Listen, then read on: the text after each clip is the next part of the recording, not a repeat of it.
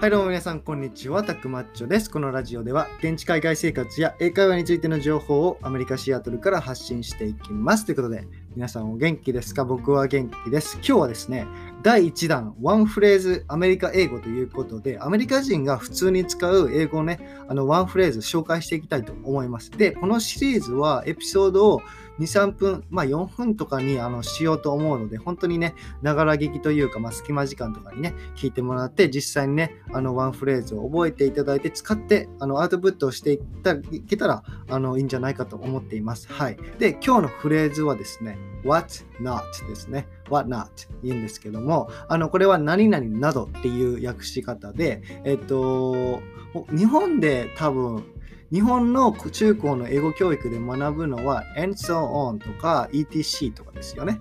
でもアメリカ人が実際に使うのは what not が結構多いですね。なんかね、and so on って結構ね、その書き言葉なんですよね。あの実際に口語で表現するときあんま聞かないですね。what not の方が絶対に口語表現で何々などって言いたいときには使えますね。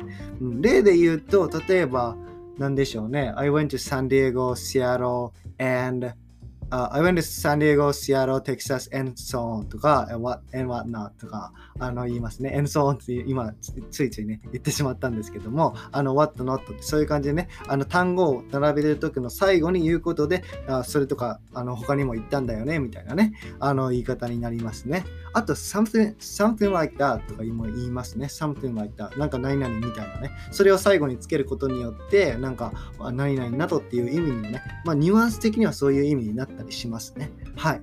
ということでね、あのこうやってあの今回のようにワンフレーズ英会話、あのワンフレーズアメリカ英語っていうのを紹介していこうと思います。はい。